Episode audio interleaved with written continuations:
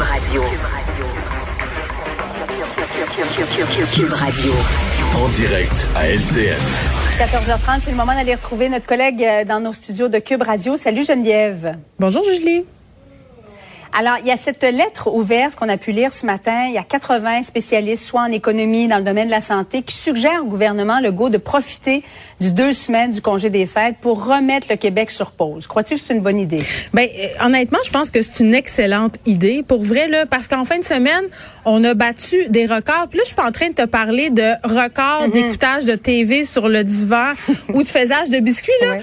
Ces records-là, on les a tous et toutes déjà battus. Je pense qu'on s'entend là-dessus. Samedi, on avait 2000 cas. Puis c'est clair qu'on nous a spécifié par la suite qu'il y avait des cas là-dedans qui avaient été comptabilisés après coup. Donc, c'était pas un vrai 2000 cas, entre guillemets. Mais moi, je sais Mhm. pas pour toi, là, ça a quand même frappé mon imaginaire. Je me suis dit, oh, 2000 cas, vraiment, c'est quand même beaucoup.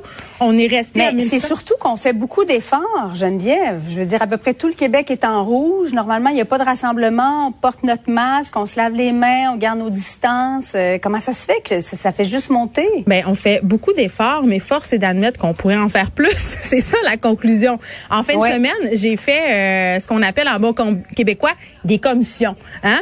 Je suis allée euh, dans des petites boutiques pour adopter euh, un chaudron et une friteuse parce que je voulais pas commander sur Amazon. Je voulais encourager le commerce local. Je pense que c'est important. Je me suis rendue dans une petite épicerie.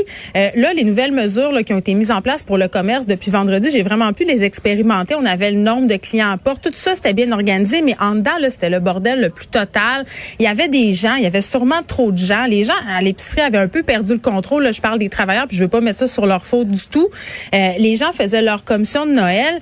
Euh, au magasin euh, de fournitures culinaires, c'était pas la même chose. C'était très bien contrôlé. Puis, tu sais, on voit en ce moment euh, des images d'un centre d'achat. là. Il y a une journaliste qui est allée filmer des ados. Tu sais, quand je te disais la semaine passée, les ados euh, ont pas grand endroit pour se voir. Ils ont le centre d'achat. Mais je pense qu'on en a eu la preuve. Tu sais, à un moment donné, euh, va falloir se rendre à l'évidence. Il faut donner une petite poussée de plus. Il faut faire un effort supplémentaire pour pas se retrouver après le temps des fêtes dans Oui, un... mais mais j'allais dire, Geneviève, on fait quoi après les deux semaines de pause? Ben, moi, je pense qu'il faudra aller jusqu'à quatre semaines. Puis je sais que ça va avoir l'air très, très intense, mais en même temps, aussi bien donner une bonne jambette à la pandémie, là. Avec deux semaines, ça sera un petit coup d'intibia. Moi, je pense qu'on aurait besoin de très bonnes jambettes. Puis de toute façon, plusieurs experts le disent, euh, c'est sûr que la période de Noël, c'est une période faste. On peut faire nos magasinages en ligne, ça, il n'y en a pas de problème. Puis après, ce sont des semaines qui sont quand même pas très occupées pour les commerçants. Les commerçants sont prêts à faire face, si on veut, à cette baisse de revenus-là euh, des deux premières semaines de janvier. Ça aurait peut-être moins d'impact à être obligé de refermer plus tard, puis peut-être plus longtemps parce qu'on aurait d'autres cas. Parce qu'il faut pas, c'est refermer les écoles. Pour vrai, là, c'est ça qu'il faut éviter à tout prix. Si on s'en va là, euh, plusieurs acteurs du milieu de l'éducation sont très inquiets par rapport au retard qu'ont déjà pris plusieurs enfants. D'ailleurs, on a déjà commencé à discuter de comment on pourrait organiser la rentrée 2021 parce que Ouais. faut regarder la réalité en face. Nos enfants, ils sont en retard, c'est difficile à rattraper. Tous dans ton coude. Oui, c'est ça. J'ai une sinusite en ce moment, alors c'est pour ça que c'est un peu difficile avec ma voix. Mais Geneviève, tu penses pas que la moitié des Québécois vont tomber en dépression là, si on remet le Québec sur pause? Les, les effets, parfois, sont plus dommageables à être confiné qu'à se déconfiner? Je pense qu'on va avoir plus de problèmes de santé mentale si on est obligé de se reconfiner plus longtemps parce qu'on aura une montée des cas. Là, je pense qu'en ce moment, là, le rôle de nos dirigeants, puis je parle tant au municipal qu'au provincial, là, c'est nous donner des alternatives.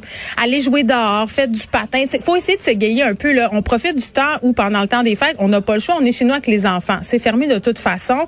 Donc, c'est un bon moment peut-être pour le faire, pour donner une petite poule en bon québécois. Puis essayons de traverser ça ensemble pour se dire qu'au bout de tout ça, mais ça sera probablement plus lumineux que si on continue à faire ce qu'on fait puis que les cas continuent à grimper. J'essaie de voir ça de façon positive puis se dire que si on le fait, ben on aura des effets euh, qui sont beaucoup plus euh, tangibles et positifs que si ça continue comme ça. Merci beaucoup, Geneviève. Bon après-midi à toi. Bye bye.